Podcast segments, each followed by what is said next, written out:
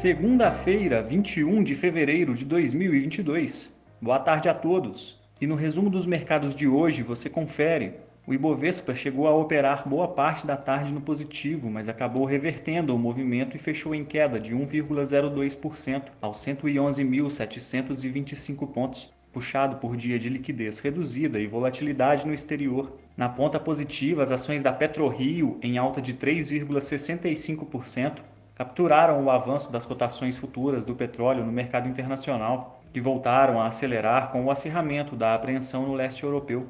Na ponta negativa, os papéis da Americanas registraram queda de 6,61% após ter que derrubar os sites ligados à companhia em função de um possível ataque hacker em seus sistemas de e-commerce. Conforme comunicado da empresa ao mercado, os sistemas das lojas físicas não foram afetados e continuaram funcionando normalmente. As ações preferenciais da Alpargatas fecharam em queda de 2,61%, com a divulgação de um incêndio nas instalações de uma de suas fábricas, localizada na cidade de Santa Rita, na Paraíba. Apesar do ocorrido durante a madrugada de hoje, não houve impactos significativos na estrutura da unidade, que é responsável por menos de 3% do volume anual de produção da companhia, o dólar à vista às 17 horas estava cotado a R$ 5,11, em baixa de 0,64%.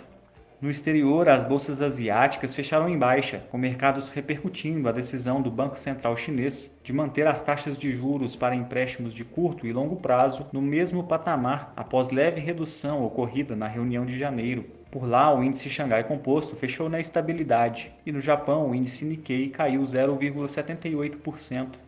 Os mercados na Europa encerraram em queda após o anúncio por parte do governo francês que os presidentes de Rússia e Estados Unidos haviam concordado em se reunir para discutir as tensões geopolíticas em torno da Ucrânia.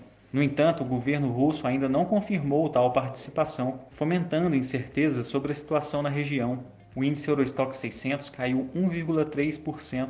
As bolsas americanas não abriram hoje em função de um feriado nacional do Dia do Presidente, que acontece na terceira segunda-feira do mês de fevereiro.